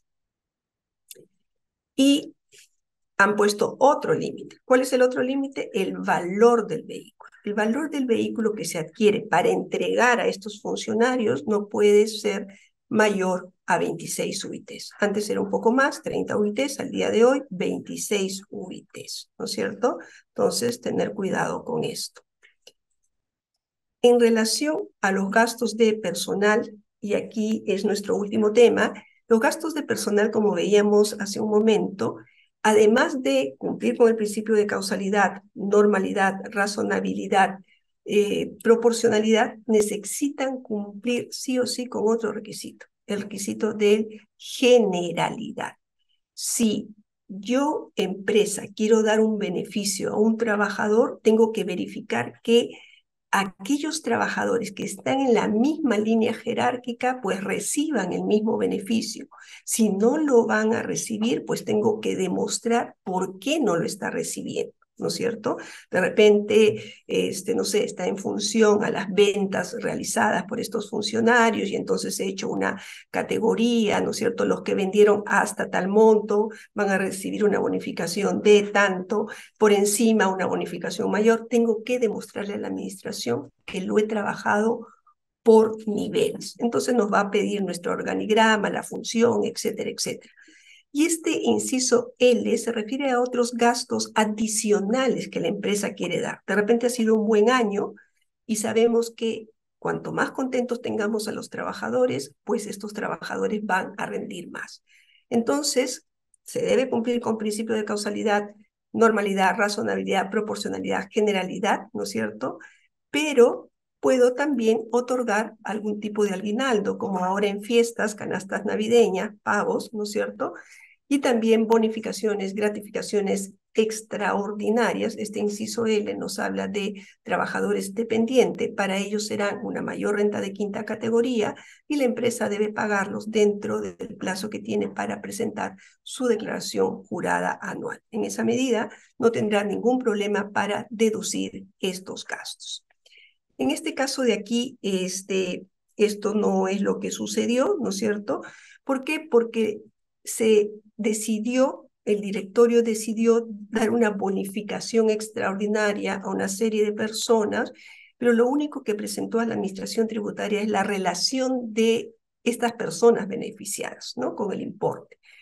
Y este, un mail del gerente general al gerente de administración y, y finanzas, pero nada más. Entonces, no quedaba claro exactamente a quiénes les tocaba esta bonificación, a quiénes no, cómo es que eh, se había otorgado en función a qué. Por lo tanto, se confirmó el reparo efectuado por la administración tributaria, ¿no? También algunas empresas tienen la costumbre, ¿no?, de otorgar teléfonos celulares a sus trabajadores, lo cual no hay ningún problema, pero nuevamente aquí las pruebas. Entonces, en este caso, lo único que presentó la empresa fue el acuerdo comercial con la empresa de telefonía, ¿no? Con Movistar o, o, Entel o lo que fuera, ¿no es cierto? Claro, este, los asientos contables y el movimiento de la cuenta corriente. Pero ¿qué es lo que faltaba? Faltaba que explicara por qué era importante que esos trabajadores tuvieran un celular y acreditar que efectivamente lo iban a utilizar para el desarrollo de sus actividades, no que era también para uso personal y de alguna manera era una remuneración indirecta, ¿no? Entonces, en este caso, como no lo pudo demostrar, entonces, pues, el Tribunal Fiscal confirmó el reparo.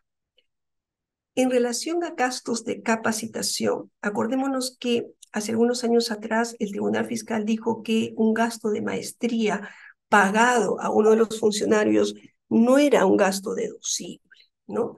Entonces allí se armó toda una discusión. Al día de hoy la norma se ha modificado, se dice expresamente que no se necesita cumplir con el criterio de generalidad y entonces yo, empresa, puedo dar a determinado funcionario, puedo darle un curso, un MBA, ¿no es cierto? Obviamente que tiene que estar en función al giro de la empresa. Si es una empresa minera, nada tiene que ver un gasto de capacitación en gastronomía, ¿no es cierto? Causalidad, generalidad, normalidad, proporcionalidad, ¿correcto? Entonces no hay ningún problema. Y últimamente también muchas empresas dan este concepto, ¿no? Outplacement, que es una especie de curso para reinsertar a sus trabajadores que son cesados, ¿no? Entonces las empresas dicen, esto también es parte de la imagen de la compañía, ¿no es cierto? Porque para que sepan pues que la compañía se maneja adecuadamente con el personal, ¿no es cierto? Este, y en realidad sí debería ser causal. El Tribunal Fiscal eh, digamos, lo acepta en la medida en que quede claro que efectivamente se trata de eso, pero que este, está reconocido como un beneficio que efectivamente se va a otorgar a ese trabajador al extinguirse el vínculo laboral. Entonces tiene que haber algún documento que haga ese vínculo y en esa medida sí lo podría aceptar, ¿no? Y en relación a los vales de consumo, que también ya muchas empresas no otorgan las famosas canastas que muchos años atrás siempre eh, había a fines de año, sino vales de consumo. ¿Es válido? Sí, ¿no es cierto? Pero también nuevamente aquí la prueba. ¿No? La prueba es importantísima, tiene que no simplemente haber la relación de personal que recibió estos vales de consumo, sino pues se tiene que acreditar que este personal ha puesto su firma, su DNI y efectivamente lo está recibiendo, ¿no es cierto? En este caso concreto se presentó simplemente una relación de personal, pero que no estaba firmado por estos trabajadores y por lo tanto el Tribunal Fiscal confirma el reparo efectuado por la Administración. ¿no? Más allá que, fíjense ustedes, la planilla electrónica de trabajadores demostraba que ese sí era un trabajador. Ese no es el tema. El tema en este caso concreto es que ese trabajador tiene que haber recibido el vale, ¿no? Entonces tiene que haber una constancia de que ha recibido el vale. De eso se trata, ¿no? Entonces, como ustedes ven, eh, la jurisprudencia sigue avanzando en todos estos temas de gastos deducibles porque la realidad es cada vez más grande, muchas posibilidades, pero la recomendación es tener mucho cuidado cuando hay una fiscalización de fe a ciencia, hay que presentar mucha documentación y siempre vincular, ¿no es cierto?, el gasto, para qué sirve para la empresa, ¿no? ¿Cómo es que ese gasto ayuda a generar ingresos grabados o mantener la fuente. Y cuando estamos en alguno de los incisos, pues cumplir los requisitos, los criterios que exige la norma, revisando los criterios jurisprudenciales para ver cuál es la lectura que tiene el Tribunal Fiscal sobre ellos. Muy agradecida. Eh, voy a ver las preguntas. Luis Alberto Guamán nos dice que en relación a la ciencia hay una exageración de requisitos formales para demostrar la realidad de una operación. Los contribuyentes normalmente presentan los elementos mínimos, efectivamente, ¿no? Incluso el Tribunal Fiscal nos habla de que lo único que hay que presentar son elementos mínimos, Pero cuando nos habla de elementos mínimos, hemos visto, no son estas cinco cosas que yo les digo, ¿no es cierto? El contrato, el pago, el registro, la declaración, el medio de pago. No, no. Son mucha más es mucha más documentación. Entonces, mucho cuidado con una fiscalización de fehaciencia. Lo que yo he visto en mi práctica es que no le damos la atención debida. La fiscalización de fehaciencia es muy trabajosa, sí, ¿no es cierto? Pero hay que hacerlo, porque más adelante, como les digo, ya es bien difícil que nos acepten alguna otra prueba adicional, salvo que paguemos, que financieramente eso no es conveniente para la empresa. Pero sí hay que ponernos en los zapatos de un tercero, es un tercero que está tratando de entender mis operaciones y además que, valgan verdades, empieza no respetando este principio que está en la Ley de Procedimiento Administrativo General que dice que lo que pone el contribuyente en su declaración jurada es la verdad, es una declaración jurada. El contribuyente está indicando los hechos realmente acontecidos pero lo cierto es que en muchas situaciones no se comienza de esa manera. En el caso, nos pregunta Lili, en el caso de gastos que pasan por cajas chicas, ¿no es cierto? Tener mucho cuidado, ¿no es cierto? En realidad, también el monto, acuérdense, causalidad, proporcionalidad, razonabilidad, eh, de, de acuerdo a los ingresos de la empresa, este, efectivamente esta caja chica puede ser de tanto. No es lo mismo una empresa mediana que una empresa grande, ¿no? Pero finalmente, si los gastos son, digamos, son gastos importantes, es necesario tener las pruebas para qué ha sido ese gasto, ¿no? Por ejemplo, en gastos recreativos, este, que muchas veces se utiliza eh, caja chica para esto, ¿está permitido? Sí, está permitido. Si la empresa quiere, por ejemplo, celebrar los cumpleaños de los trabajadores a fin de mes, ¿no es cierto? Lo puede hacer, sí, puede comprar una torta, puede comprar bocaditos, ¿no es cierto? Pero esto tiene que, dar, que quedar debidamente sustentado, ¿no? Entonces, es importante siempre los sustentos, ¿correcto? No veo alguna otra pregunta, no sé si... Eh, sí, doctora este, Silvia, en el chat, en el icono del chat, eh, ha planteado varias preguntas. Ah, ok, ya eh, estaba revisando solamente el de preguntas. Sí, por favor, si puede ir al icono de chat. Ya, antes Lili tiene otra pregunta en los gastos de movilidad. Los gastos de movilidad, como indicas, eh, Lili, efectivamente, hay dos maneras actualmente. Una, comprobante de pago. Al día de hoy tenemos muchas empresas que sí otorgan comprobantes de pago, esa es una modalidad y allí tenemos mayor posibilidad de deducir gasto, pero efectivamente, como indicas, puede haber una planilla, ¿no? Hay que tener en consideración los requisitos que este, te exige la ley del impuesto a la renta, ¿no? Eh, Claudia nos pregunta de eh, productos de alta rotación. Claudia, este, como te digo, ah, me hablas de hoteles. Excelente pregunta porque hay una resolución no, un informe de la zona reciente, fíjense en los, en los hoteles qué es lo que ocurre. Los platos, el menaje, lo lavo todos los días, se quiña, ¿no es cierto? Entonces, si soy un hotel este, que quiere mantener mi imagen, ya ese plato ya no me sirve, ya está quiñado, ya está rajado, no me sirve, ¿no es cierto? Es un desmedro. Pero lo que ocurre también es que algunos este, clientes se llevan detalles de los hoteles, ¿no es cierto? De repente eh, se, les gusta una cucharita, se llevan la cucharita, o de repente les gusta una toallita y se llevan la toallita. Entonces, ojo allí, eso no es merma, eso no es desmedro, ¿eso qué es? Pérdida extraordinaria por delito, es hurto, ¿no?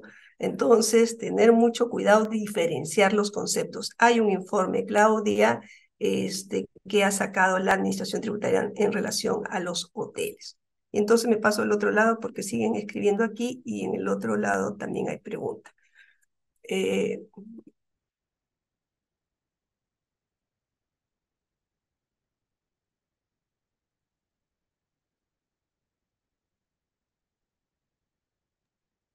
se tiene una empresa que por mala práctica, donde aceptan recibo por honorarios emitidos por servicios que realmente califican como rentas de tercera categoría y algunas como quinta,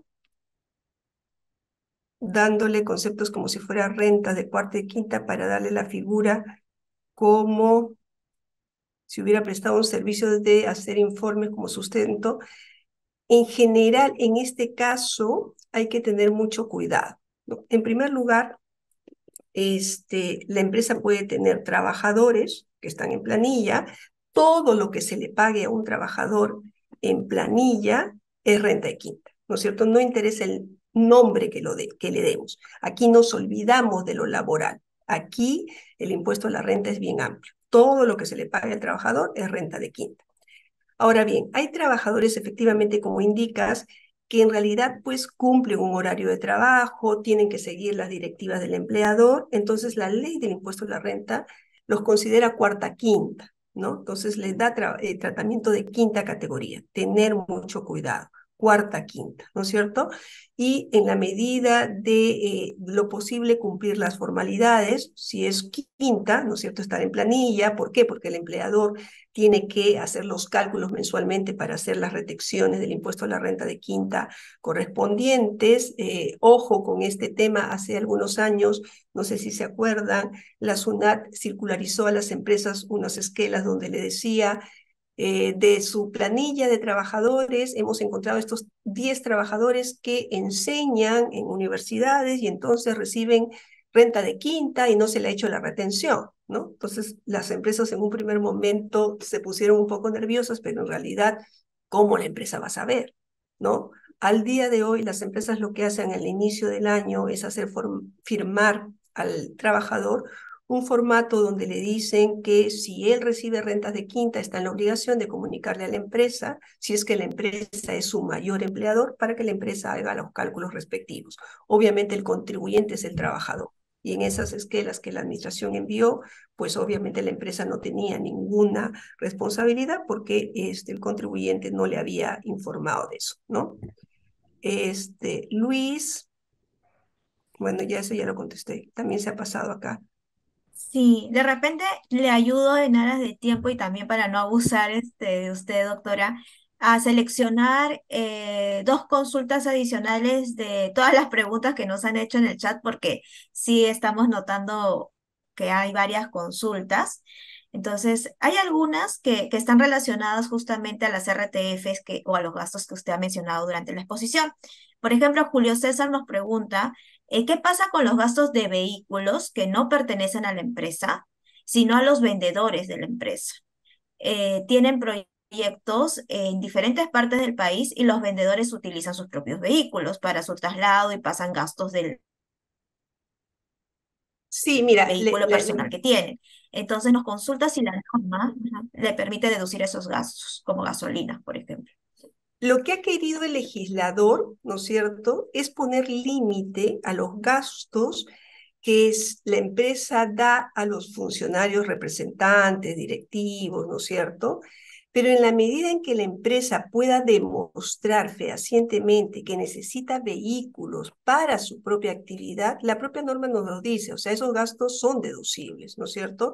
Si soy una empresa que, no sé, vende productos enlatados y yo misma hago el delivery, pues necesito camionetas. Entonces allí no, no va a haber ningún problema, ¿no? Entonces el problema está, y el legislador lo que ha querido, este, digamos, limitar es el gasto de estos funcionarios, este, representantes, directivos, ¿no es cierto?, que no se necesita que no utilizan los vehículos necesariamente para la actividad propia de la empresa, ¿no? Esa es la idea.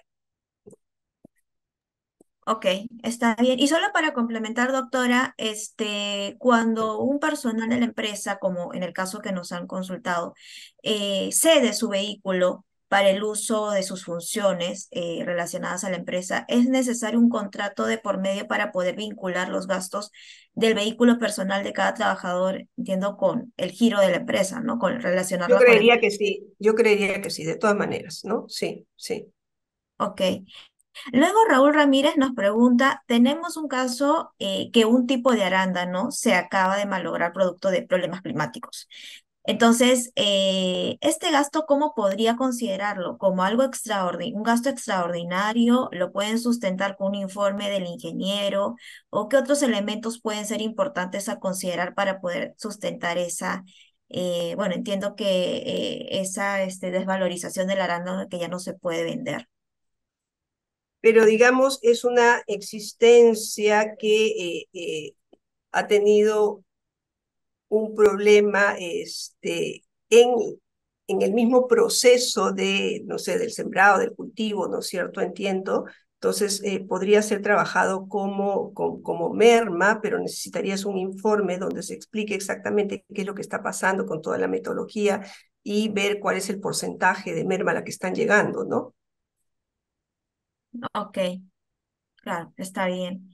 Y por último, eh, Lili, Lili nos pregunta, en una fiscalización, ¿se puede presentar medios probatorios posteriormente a la notificación del resultado de la fiscalización, pero antes de la emisión del acto administrativo?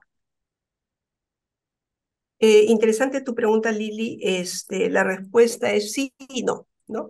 Lo que pasa es que el Código Tributario regula este, un requerimiento especial, un requerimiento de conclusiones, requerimiento del artículo 75. Entonces, a aquellos contribuyentes que la Administración Tributaria le notifica un requerimiento del artículo 75, le da un plazo. Le dice, ya, usted tiene cinco días para desvirtuar estos reparos que yo le digo que van a venir en la resolución de terminación. Después de esos cinco días, así yo presente 10 cajas de información, esa, eh, esas pruebas no van a ser merituadas, lo dice textualmente el Código Tributario. ¿no es cierto? No van a ser merituadas, ¿no? En cambio, como esta es una facultad discrecional de la Administración Tributaria, a aquellos otros contribuyentes que no se les ha notificado el requerimiento del artículo 75, entonces ellos pueden presentar su documentación hasta incluso el mismo día de la notificación de la resolución de determinación que entra a efectos al día siguiente, ¿no es cierto? ¿Por qué? Porque no hay ningún plazo, estamos dentro de fiscalización. Entonces, este, por eso te decía, dependiendo del tipo de situación, hay que verificar si la Administración Tributaria te ha notificado o no un requerimiento de conclusiones del artículo 75. ¿Correcto? Perfecto. Este, más bien, muchísimas gracias, doctora León. Eh, para mí es un honor haber podido estar como panelista o compartir este escenario virtual con usted. Eh, tengo gratos recuerdos de, de, lo que nos enseñó en el diplomado de tributación, en donde es muy interesante la dinámica de leer las RTF porque es lo único que nos nutre eh, en saber cómo es la actuación día a día de la administración tributaria. Y eso nos ayuda a tener un poco de contexto para poder afrontar con éxito una fiscalización. Le agradezco muchísimo que nos haya acompañado el día de hoy. De hecho, este, este creo que sería interesante valorar una segunda parte porque han habido mucha interacción y mucha participación de los de los participantes. Le extiendo el agradecimiento de la doctora Marisol León y de todo el equipo de eh, Quantum Escuela de Negocios. Muchas gracias por, por haber estado con usted, eh, por haber acompañado, por haber acompañarnos hoy día. Muchísimas gracias a ustedes, un placer. Nos estamos viendo en cualquier momento. Gracias, Muchas gracias.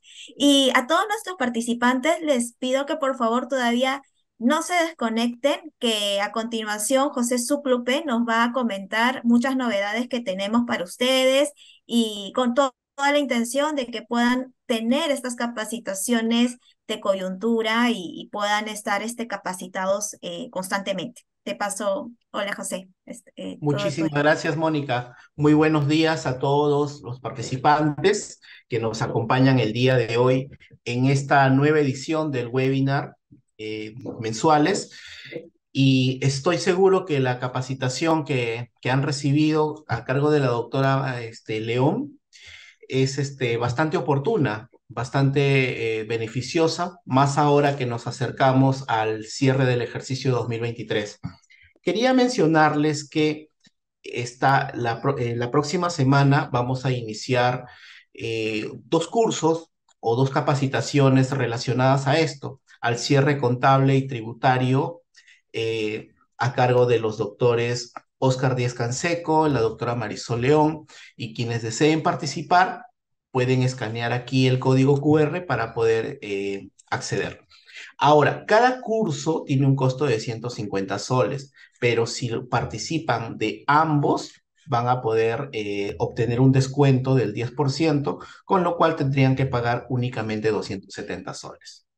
Ahora, quiero, quiero mencionarles también lo mejor que es que tenemos un servicio que es nuestra suscripción que les permite, que les permitirá participar de estos cursos, así como todos los que vienen durante un año, sin tener que pagar costos adicionales. ¿Y de qué se trata o qué les brinda nuestra suscripción? Nuestra suscripción les brinda tres grandes beneficios capacitación permanente. Ya no van a tener que pagar por capacitación porque lo brindamos todas las semanas y está incluido en el servicio. Les brindamos asesoría especializada, un tipo de asesoría que está preparada incluso para poder ayudarlos en casos de alta complejidad y también eh, actualización permanente. En cuanto a la asesoría, que es uno de los beneficios que más valoran los suscriptores, eh, si nosotros, por ejemplo, aquí hacemos un cálculo de lo que tendrían que invertir en este tipo de asesoría, en el mercado, una hora tiene un costo promedio de 150 dólares la hora, más IGB. Nuestra suscripción le va a brindar en el plan premium seis horas en un año. Entonces, estaríamos hablando de que en el mercado tendrían que invertir 4 mil soles por seis horas de asesoría más IGB. Por ejemplo, capacitación. Nuestra suscripción les brinda 48 cursos de capacitación en un año.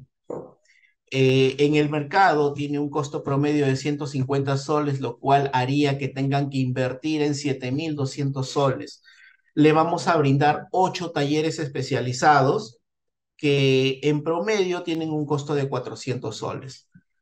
Ahora, como les mencioné, siendo ustedes suscriptores, ya no tendrían que pagar por estas asesorías porque está incluido. Ya no tendrían que pagar por la capacitación porque está incluido en el servicio. Y por último, les brindamos actualización diaria todos los días, aproximadamente a las 10 de la mañana, les hacemos llegar por correo la actualización legal del día, les enviamos nuestros boletines y todo eh, para que ustedes estén bien entrenados, bien capacitados y cuentan con todo nuestro respaldo para poder ayudarlos en sus casos contables, tributarios o laborales. Ahora, este servicio, ¿cuánto cuesta? El precio normal es de 1.999 soles, incluido el IGB. 1.999 soles es un costo bastante módico si, si sacamos en cuenta lo que van a recibir en cuanto a asesoría, en cuanto a capacitación y la actualización diaria. Y también todo el soporte eh, de nuestro equipo administrativo que va a estar ahí siempre ayudándole en todo lo que necesite. Ahora, para este mes de diciembre tenemos una promoción y no eh, este, vas a tener un ahorro, porque normalmente nuestra suscripción tiene un costo de 1.999 soles. Pero por el mes de la Navidad van a poder suscribirse con un 10% de descuento es decir, van a, eh, van a tener un descuento sobre los 1.999 soles y además van a obtener un bono de 300 soles para poder utilizarlo en el programa de especialización que elijan. Vale decir que nuestros suscriptores tienen ya un, un eh, precio especial en el programa de especialización que elijan, eh, que incluso este precio está por debajo de lo que normalmente eh, tenemos en precio de preventa. Entonces, a, ese, a eso le hacemos un descuento adicional de 300 soles para que puedan seguir programas de especialización con nosotros. Quienes estén interesados en esta suscripción pueden escanear el código QR para que nuestro equipo se ponga en contacto con ustedes y les dé todas las facilidades para que puedan suscribirse. Ahora, los invitamos también a sumarse a nuestra comunidad de Telegram. Pueden escanear aquí el código QR para que estén enterados de todas las novedades, invitaciones y contenido de gran calidad que compartimos con, con todos este, quienes están en esta, en esta red social. Eso es todo lo que quería mencionarles y si de repente tienen alguna consulta como para poder suscribirse, pueden escribirnos aquí en el chat o de repente también pueden eh, escribirnos en nuestras redes sociales que con gusto los vamos a atender. Muchísimas gracias. Esperamos eh, tenerlos en una siguiente oportunidad. Corina nos dice, el descuento es por pago al contado o en partes. Ok, Corina, te comento, este descuento que mencioné eh, del 10% hará que la suscripción te cueste 1.799 soles, incluido el IGB, ¿ya? Y te podemos, y con esta opción de poder financiarlo en cuotas. Ahora, que si pagas al contado, vas a tener un descuento adicional. Así que, Corina, eh, puedes ponerte en contacto con nosotros para darte todos los detalles. Muchísimas gracias, Jorge. Muchísimas gracias, Joana. Entonces, eso sería todo. esperamos verlos en una siguiente edición. Muchas gracias.